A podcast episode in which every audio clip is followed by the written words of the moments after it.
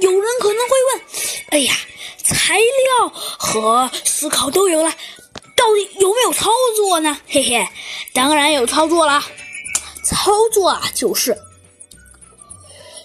将米倒满塑料杯，用手按在杯子里的米按一按啊，然后呢，用手按住米，从手指缝间呢插入筷子，用手轻轻地提起筷子。杯子和米一起被提起来了，这到底是为什么呢？哦，原来是这样啊！由于杯子内的米粒之间的挤压，使杯子里的空气啊被挤出来了。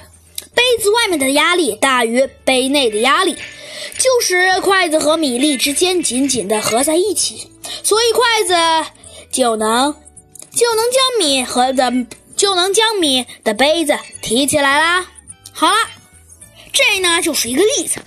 今天啊，这两位有趣的老师又给他们做了一个非常好玩的实验。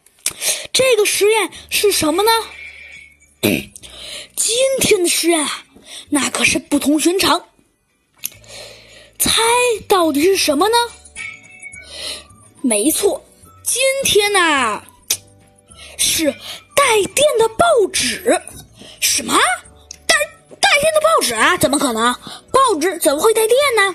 也罢，就以这个问题啊，我们来看看吧。第一，思考，不用胶水、胶布等粘合东西，报纸就能从墙上掉不下来。你知道这是为什么吗？